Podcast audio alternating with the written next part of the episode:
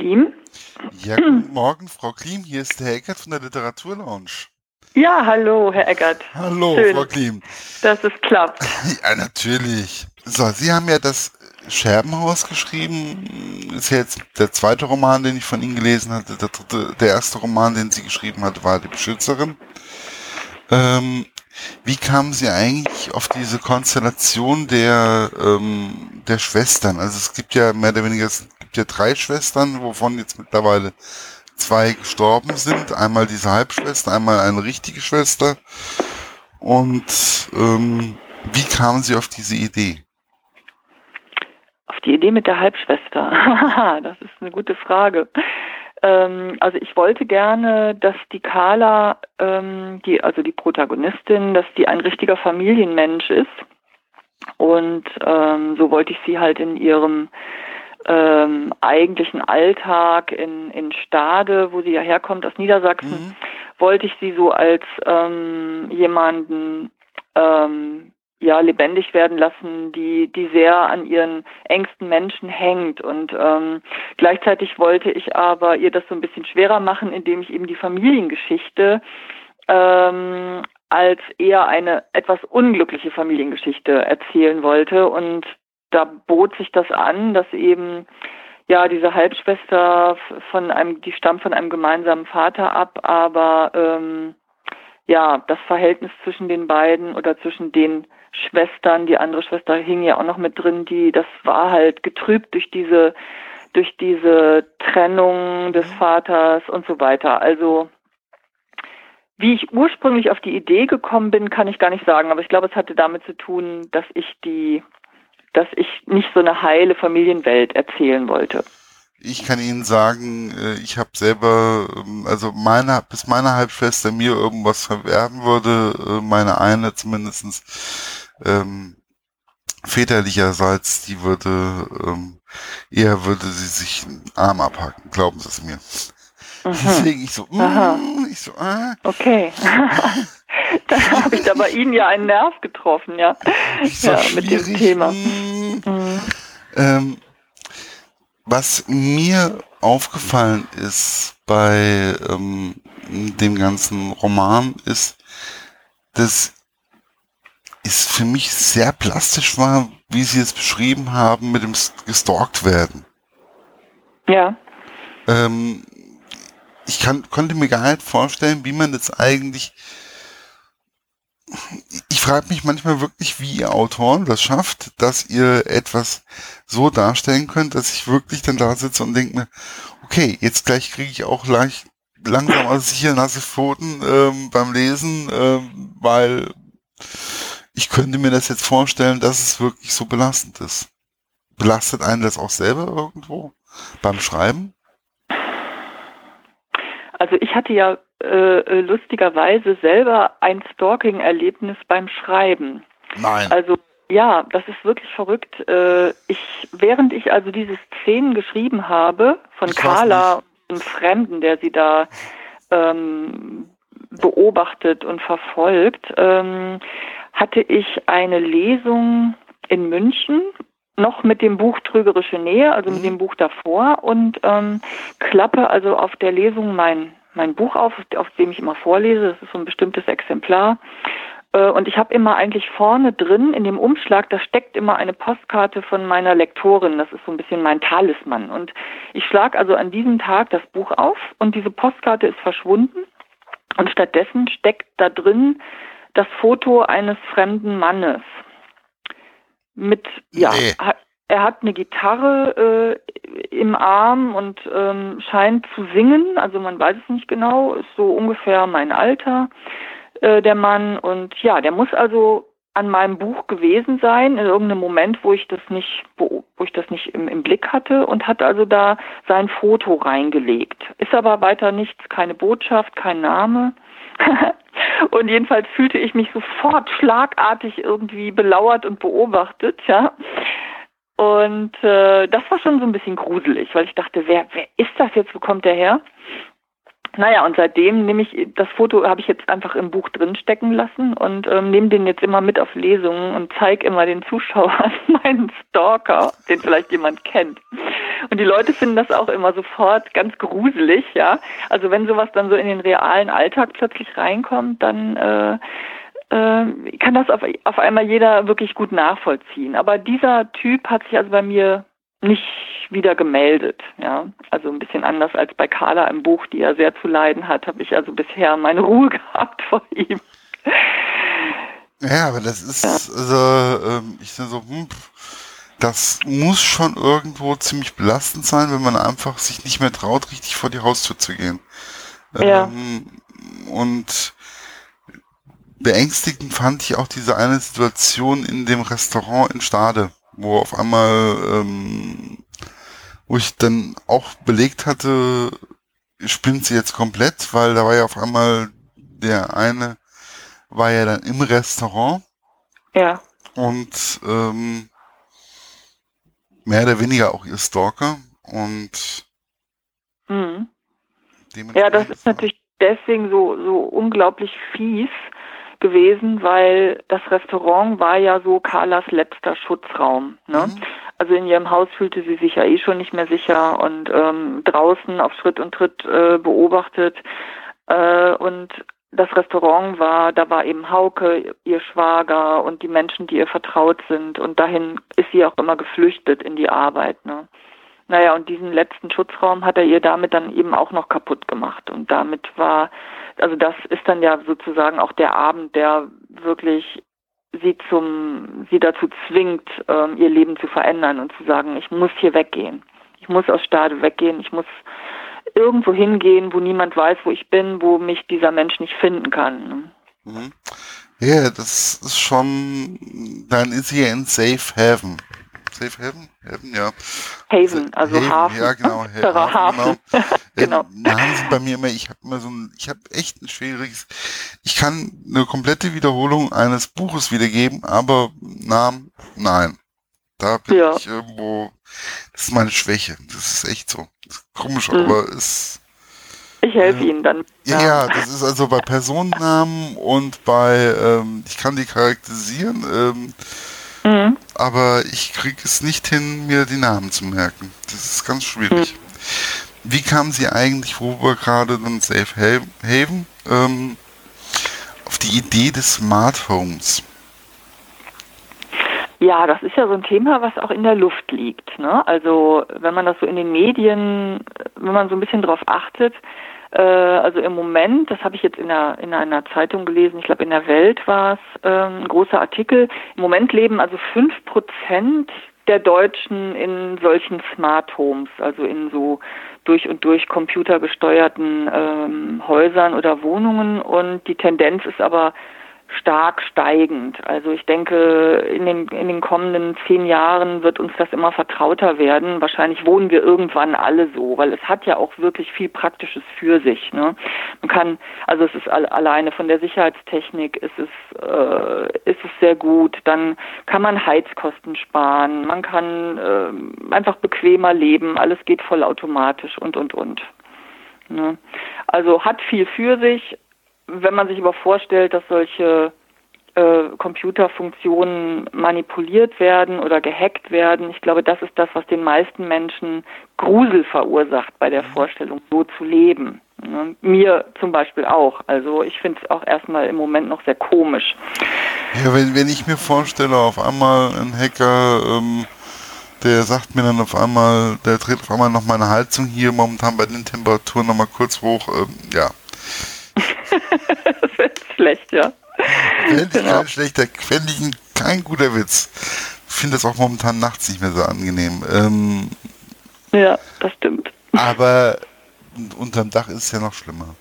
Ja. Ich weiß, wovon ich rede. Ich habe äh, etliche Jahre, die meiste Zeit meines Lebens unterm Dach Südseite gelebt. Also, ähm, ja. Ich auch. Komischerweise immer Südseite. Aber weil da keiner wohnen will sonst. Die sind immer frei. Kann wirklich so sein.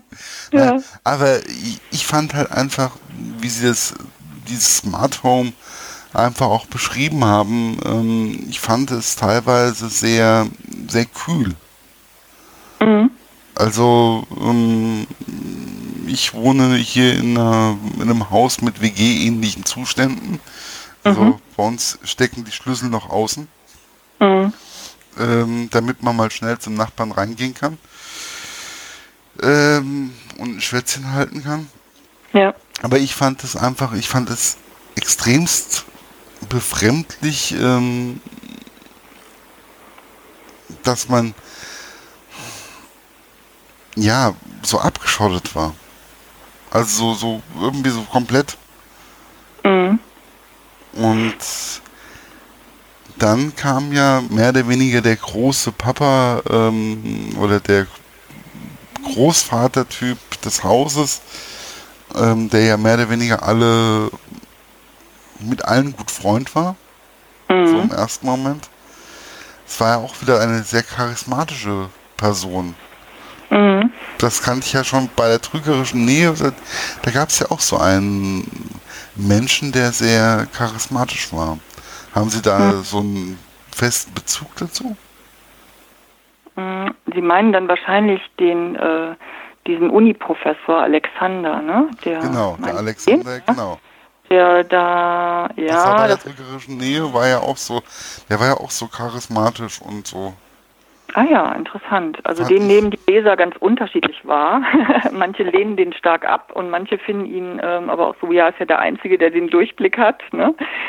Äh, ich, ich hatte am Anfang, ich hatte am Anfang, ich hatte am Anfang auch so ein bisschen und ich denke, wo ich dann, ne, wenn ich jetzt zum Beispiel ein Buch, jetzt kam ja der Scherbenhaus neu raus und dann habe ich dann so noch ein bisschen so über die trügerische Nähe hatte ich dann auch so ein bisschen nachgedacht. Und dann mm, kam dann auch wieder der Alexander, so während dem Lesen kam auf einmal der Alexander auch wieder bei mir hoch. Ah ja, interessant, ja. Weil der, der Milan jetzt im Scherbenhaus, der ist ja nochmal genau, Milan äh, 25 Jahre älter, also ist ja eine ganz andere Generation nochmal. Mhm. Ähm, ja, hat ja als Kind auch wirklich ähm, ja, schreckliche Dinge durchgemacht. Das kommt ja erst später im Buch dann so, so raus. Also ja, ich, ich hatte ganz am Anfang hatte ich immer die Vorstellung, dass der ein Clown sein müsste. Also das war so eigentlich meine eine meiner ersten Ideen für den Roman, dass ich immer dachte, der hat so eine, ich weiß aber nicht warum, warum ich darauf kam, aber der muss so eine Zirkusvergangenheit haben. Und ich habe mir den immer als Clown vorgestellt, so der, der lachende, mh, mm, fröhliche Clown, der aber so hinter dieser hinter der Schminke ähm, irgendwie ein ganz einsamer, trauriger Mensch ist. So hatte ich mir den, also es klingt jetzt sehr klischeehaft, aber eigentlich war das so ein Zugang zu der Figur am Anfang. Und dann kam kam diese Welle in den USA, wo dann dauernd Menschen sich als Clowns verkleidet haben mhm. und die anderen verprügelt haben und äh, auf einmal war ja äh, also der Clown als Bild ja nur noch ein Schreckgespenst, ja. Und Kinder, wenn jetzt heutzutage Kinder einen Clown sehen, dann rennen die ja schreiend weg, so mehr oder weniger. Und da habe ich dann irgendwie gedacht, okay, das kann ich nicht mehr machen. Also Clown ist gerade so besetzt, so negativ besetzt. Ähm, das heißt, wenn ich da so ein, ein Clown in dem Buch auftaucht, dann sagen sofort alle, ja, das muss ja der Täter sein. Und deswegen habe ich dann äh, den Clown gestrichen, aber dachte so, eine Zirkusvergangenheit die soll er trotzdem haben irgendwie, ne? So, das ist ja jetzt auch drin geblieben. Ja, das ist ja drin geblieben, wobei ich das ähm, ziemlich gut beschrieben fand. Also das ist ja nur, äh, diese Zirkusvergangenheit ist ja auch nur kurz gestreift. Ja, ja, ja, es ist jetzt nichts Wichtiges, genau. Es ist jetzt nichts Wichtiges, aber ähm, ich fand sie trotzdem irgendwo mit diesen ganzen Ups und Downs beim Zirkusgewerbe, ähm, fand ich sie doch recht gut beschrieben. Also das war mhm. nicht überladen oder nicht zu viel, sondern es war irgendwo, es hat diese Person Milan sehr, sehr gut beschrieben oder sehr gut erklärt dadurch. Mhm. Ja, ich wollte so erzählen, dass er eben also ein sehr bewegtes Leben hat und dass er ganz viele unterschiedliche ähm, starke Erlebnisse auch schon gehabt hat. Also was macht ja dann auch jemand im Alter auch ähm, ja, also er ist auch, er ist auch jemand, der, der reif ist durch sein Leben, ne? So wollte ich ihn halt auch erzählen, ja. Es war ja dann auch, ähm, was mich sehr, diese, wir haben ja die verschiedensten Charaktere in diesem Safe Haven. Ähm, einmal ähm, diese Familie mit der psychisch erkrankten, ja, man kann sagen, psychisch erkrankten Tochter. Mhm. Ja, kann man wohl sagen, ja. Äh, ähm, wo ich mir wirklich sehr, sehr große oder sehr, wo ich mir immer sehr große Gedanken auch um diese Person gemacht habe. Also mhm. Also ich fand jetzt, das war eigentlich so eine, es ist so eine Person, die Tochter, die mehr oder weniger am Rande sich so bewegt. Also nicht so die schillernde Persönlichkeit, aber finde ich,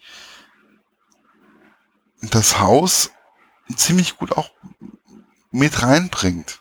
Also das Haus ist ja auch ein bisschen krank. Schön, ja. Schön formuliert. Ähm, mhm. Weil jeder von denen hat ja auch so seinen leichten Sockenschuss. Würde ich mal mhm. so sehen. Aber ja, ähm, sagen. und diese Tochter, die vereint eigentlich alles ähm, so ein bisschen. Mhm. Und durch ihre psychische Erkrankung. Die wandelt immer so ein bisschen am Tod entlang. Wie war das eigentlich? Wie kamen Sie auf die Idee, diese Tochter ins, zu installieren in dem Buch? War die schon auf einmal, kam die gleich am Anfang oder? Hm, gute Frage. Hm. Sorry. ja, ich überlege, ich überlege, wie ich die Frage beantworte, ohne zu viel zu spoilern und von der Handlung zu verraten. Weil das Problem äh, ist ja einfach, mm. ich, ich sitze momentan wieder hier und ähm, ja hm, improvisiere. Also nicht, dass ich, ich, ich habe ja hier so einen Zettel mit lauter Fragen, aber irgendwie fallen mir während dem Gespräch immer wieder neue Sachen ein. Mhm. Hm, haben Sie vielleicht statt der Frage eine andere? Weil ich fürchte, sonst würde ich zu viel verraten. Wenn man jetzt mit der Sarah da hm, in die Tiefe geht. Wie ist es? Natürlich. Ähm, Schneiden wir raus. Ähm, wie schwer ist es, um es mal verallgemeinert zu lassen, ähm, wie schwer ist es, in die Abgründe der menschlichen Psyche eigentlich zu schauen und sie dann auch wieder zu verlassen, wenn man abends nach dem Schreiben ähm, ins Bett geht oder so? Mhm. Weil es gibt ja schon ziemliche Abgründe, die wir da im Scherbenhaus sehen. Ja. Ja, also ich, ich werde natürlich schon auch oft gefragt, ähm, warum ich mich überhaupt mit diesen Themen eigentlich ja in jedem Buch wieder beschäftige. Also mit diesen Themen wie Manipulation von anderen Menschen, mit Machtmissbrauch, dann oft eben Mobbing, Stalking, eben solche Themen, mhm. wo, wo Menschen die Kontrolle über einen anderen Menschen gewinnen wollen, ja. Und ähm, ich habe natürlich schon viel darüber nachgedacht, warum schreibe ich immer wieder darüber. Eigentlich geht es in jedem Buch immer wieder darum. Äh, das fasziniert mich schon sehr stark. Und äh, ich glaube, klar, es hat viel auch mit mir zu tun, mit meiner eigenen Persönlichkeit, aber ich schreibe ja nicht über mich. Äh, aber wenn ich in die, wenn ich so in die Figuren abtauche beim Schreiben, also das ist dann manchmal wirklich, dann bin ich richtig aus der Welt raus und das ist dann wie so ein Flow und dann kommen wirklich tief aus mir raus, kommen dann so, ja, bin ich dann plötzlich in solchen Abgründen drin und weiß gar nicht ganz genau, wo sind die jetzt eigentlich hergekommen, weil ich habe ja selber sowas nicht erlebt, nicht direkt, ne? Äh, und trotzdem schlummert es irgendwie in mir drin und, und kommt dann aber erst durch intensive Schreibprozesse so ans Licht. Hm? Oberfläche gespült. Ne? Ja, natürlich. Ähm, aber warum nun genau, weiß ich auch nicht. Müsste ich vielleicht mal zum Psychologen gehen oder so. Ich weiß es nicht. Also ich fasziniert mich selber auch immer wieder, was da so alles so hochkommt. Ja, ich finde das auch ja. gut. Also das ja, ist ja. ja. Also man merkt ja dann auch, dass Lustige ist, man merkt es auch teilweise beim, beim Lesen. Dann kommt, also bei bestimmten Autoren, da merke ich einfach, okay, die schreiben einfach, das kommt einfach aus den Innen raus. Ja. Da gibt's bei mir auch so einen Flow beim Lesen. So ein, so ein Film. So ein Film. Mhm. Da gibt's so, ein, so einen Film. Genau. Und der spielt sich dann in meinem Kopf ab und das ist, ähm, damit merke ich mir mehr oder weniger die Bücher, also mit diesem, mit diesem Film. Also der ist immer irgendwo mhm. präsent beim Lesen. Ja. Und ähm, ja, dementsprechend. Also ich finde das ja das Tollste beim Schreiben überhaupt. Also beim Lesen übrigens auch. Mir geht es genau wie Ihnen bei manchen Büchern. Mm, das ist ja das, warum ich das überhaupt mache. Ne?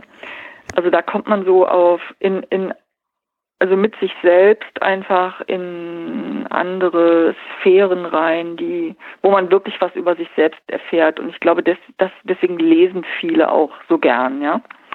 Das ist eben was anderes, wenn man jetzt ein Computerspiel spielt oder ähm, sich einen Film im Fernsehen anguckt, der schon fertig ist. Das ist einfach ein anderer Vorgang, als wenn man liest und das eben mit der eigenen Fantasie auffüllt ne, diese Lücken, die der Autor gelassen hat. Ja, das, vor allen Dingen, das, das Faszinierende. Mhm. manchmal ist es sogar so, dass die Lücke äh, katastrophaler in meinem Kopf äh, sich abspielt, ja. ähm, wie wenn das jetzt det detailliert ausbeschrieben wäre, also ja. wäre. Genau, das ist, das ist wirklich die große Kunst, die, die manche Autoren beherrschen, dass sie genau an der richtigen, in den richtigen Stellen diese Leerstellen lassen für die Fantasie. Und ich glaube auch, dass jeder, auch bei dem Scherbenhaus, dass jeder ein anderes Erlebnis auch beim Lesen selber hat. Also ja, das glaube ich auch, weil die, die Reaktionen auch so unterschiedlich sind, ja. Also manche finden die Figur am, am interessantesten oder andere sagen die, also mit der oder dem konnte ich gar nichts anfangen, aber die Figur und so, ne? Also das ist, da ist für jeden offensichtlich was drin. Wie kam es eigentlich, wo wir gerade noch bei den Figuren, wir haben ja noch diesen Bildhauer, ich komme jetzt, hm, hm, hm. Christian. Christian, genau. Oh. Ähm, mhm.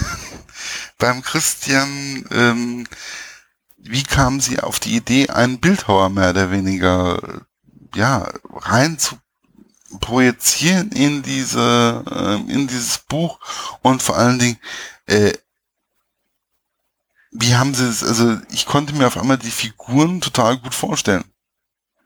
Mhm. Haben Sie da sind Sie da auch bei einer Vernissage irgendwo so drüber gestolpert über so ein über so ein ja, ehrlich gesagt ja, da haben Sie jetzt genau richtig, genau richtig geraten. Ja, ich war, ich war auf einer Vernissage und ich habe, mh, mm, ja, also von einem bestimmten Künstler Werke gesehen. Also sie sind jetzt anders als die, die mein Christian in dem Buch macht, aber die haben mich so fasziniert, weil denen auch Fotografien von Frauen äh, zugrunde lagen. Also der hat mhm. eben auch äh, so großflächige Fotografien von Frauen, die alle irgendwie sich ähnlich sahen, hat der weiterverarbeitet. Und ähm, das hat mich so fasziniert. Zum einen, also daher kam die Idee der Kunst, die er da macht. Und der Christian selbst ist ja auch eine sehr gebrochene Persönlichkeit, der ähm, ja seine Identität suchen musste und immer noch sucht. Ja. Und solche Leute sind ja gerne mal Künstler, ne? weil die, ähm, ja, weil man sich über die Kunst eben, das ist ja so ähnlich wie übers Schreiben, mh, mm, kann man sich ja sehr gut selber finden, wenn man das intensiv betreibt. Und so, also für mich liegt immer relativ nahe, dass irgendeine Figur Künstler ist. ja. äh, aus dieser, aus dieser ähm, gebrochenen Biografie heraus. Ne? Ne, bei der trügerischen Nähe hatten wir ja dann nochmal die Schauspielerin oder. Äh, genau, da hatten wir die Schauspielerin und die, die Mali. Genau. Die Mutter von ihr macht ja auch so was Kreatives. Ja gut, das ist jetzt nicht so künstlerisch, aber wenigstens auch was Kreatives. Ja, ich habe ja dadurch, auch durch meine Theatervergangenheit, mhm. ähm, ja, sind, also Schauspieler sind doch einfach Menschen, mit denen ich viel zu tun hatte. Und ähm, die ich, glaube ich, so, also die, ich beschäftige mich gerne mit Schauspielern, also wie die so ticken und äh, das war, das hat mir großen Spaß gemacht in trügerische Nähe.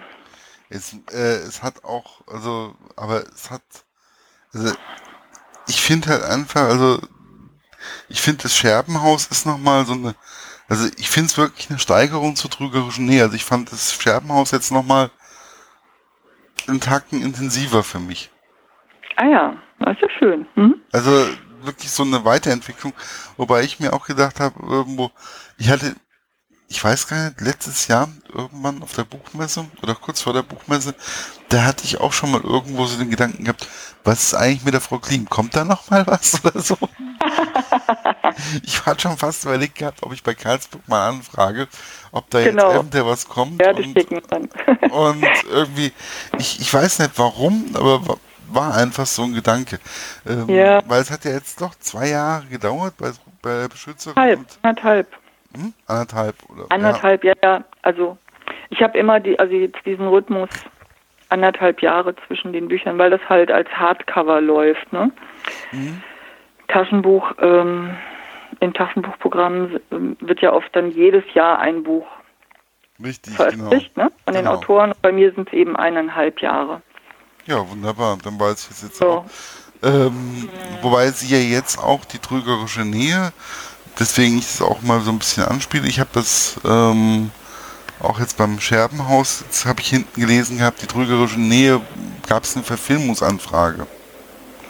Ja, also die, die äh, Verfilmungsrechte sind optioniert und ähm, ja, ich sag mal so, die Vorbereitungen der Verfilmung sind jetzt angelaufen, aber das ist ja immer alles ein sehr langwieriges Geschäft, wo auch zwischendurch ja immer noch, es gibt ja oft Verzögerungen oder Dinge können auch mal schiefgehen oder der Sender sagt dann, ach, wir wollen das jetzt doch nicht oder so. Also bis das alles so in trockenen Tüchern ist, wird da sicherlich noch ähm, ein Dreivierteljahr wird da sicher noch vergehen. Bis es dann endgültig zum Anlauf geht. Bis es dann wirklich äh, gedreht ja. wird. Also man kann nur die Daumen drücken, dass es so weiterhin alles, alles klappt. Und ähm, wie ist es eigentlich, was für ein Gefühl erzeugt es eigentlich in einem Autor, wenn auf einmal solche so eine Anfrage kommt? Ja, also ich, ich war irrsinnig stolz, ja, weil es werden ja so wenige ähm, Bücher rausgepickt, wo man sagt, da, da wollen wir was draus machen. Ne? Äh, da war ich schon sehr, sehr, sehr positiv überrascht, dass überhaupt jemand darauf aufmerksam geworden ist. Ne? Ich finde das toll, also oh, mich hat das richtig ja. gefreut, weil ich das gelesen habe. Also einfach nur, ja. das war super. Ja, es, war, es, war, es war ganz komisch, als wenn sowas in der Luft liegt, weil es sind auch witzigerweise zwei große Produktionsfirmen gleichzeitig darauf aufmerksam geworden äh, sodass die dann auch noch, ähm, ja, also dass man da auch noch so ein bisschen handeln konnte. das war gar nicht schlecht. Ja, da habe ich einfach, ja, ja keine super. Ahnung. Nein, das freut ja. mich. Also, ja. Äh, wie sieht es da eigentlich aus? Schreiben Sie das Drehbuch da auch selber oder ähm, lassen Sie es mm, schreiben? Nein. Nein, also ich habe vom Drehbuchschreiben jetzt auch nicht so die Ahnung. Das ist ja nochmal so ein ganz eigenes Handwerkszeug. Und äh, die haben mich auch gar nicht gefragt. Also das sind wirklich, das ist eine ganz große renommierte Firma und die haben ihre Drehbuchautoren, mit denen die immer zusammenarbeiten. Ne? Und die auch bei den Sendern bekannt sind. Und also das sind renommierte Leute, die also jahrelang im Geschäft sind und wo die auch wissen, wenn die dem oder derjenigen das geben, dann kriegen sie halt wirklich Qualität und äh, ähm, jetzt mir, ich wäre dann ja Anfängerin gewesen mir alleine so einen Stoff anzuvertrauen, äh, wo ich noch nie ein Drehbuch geschrieben habe, das würden die also, würden die nicht machen. Ich hätte es mir auch nicht zugetraut. Und natürlich kann man als Co-Autor dann bei sowas mitarbeiten, aber ich glaube, es ist fast leichter, das, das auch loszulassen und zu sagen, dass der Film wird sowieso ein eigenes künstlerisches Produkt aber ab und zu mal beim Dreh vorbeigucken, wenn es soweit wäre, würden Sie vielleicht auch mal machen, oder? Das würde ich bestimmt gerne machen. Also die würden mich, also wenn sie dann wirklich irgendwann drehen, würden sie mich auch einladen. Das haben sie auch schon gesagt. Und äh, klar, da wäre ich super gespannt. Aber wie, wie ich das dann so empfinde und äh, das dann auch später zu sehen, weil äh, ja, natürlich habe ich so meine eigene Fantasie, auch wie die Figuren aussehen und wie, wie das Scherbenhaus und äh, nicht das Scherbenhaus, also wie die trügerische Nähe, wie dieser Bauernhof aussieht und so weiter. Ähm, und das wird dann alles anders sein. Natürlich wird Keine Ahnung, wie ich das empfinden werde, ne? Also ich finde es auf jeden Fall spannend. Ich werde auf jeden Fall äh, einen Blick drauf werfen ähm, und drauf behalten. Ja, ähm, das ist schön. Mhm. Und ich freue mich auf jeden Fall. Ähm, ja, und es ist auch schon wieder eine halbe Stunde rum.